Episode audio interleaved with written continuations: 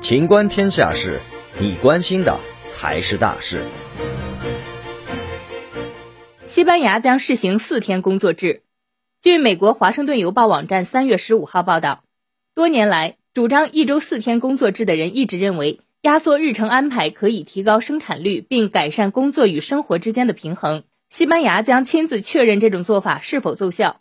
该国将成为首批试行每周工作三十二小时的国家之一。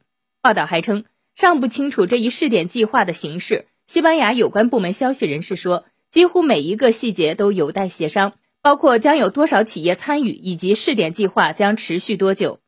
报道称，预计此次试点计划将耗资约五千万欧元，约合五千九百五十万美元，持续三年时间。据《卫报》报道，试点计划可能在今年秋季就会启动。本期节目到此结束，欢迎继续收听《秦观天下事》。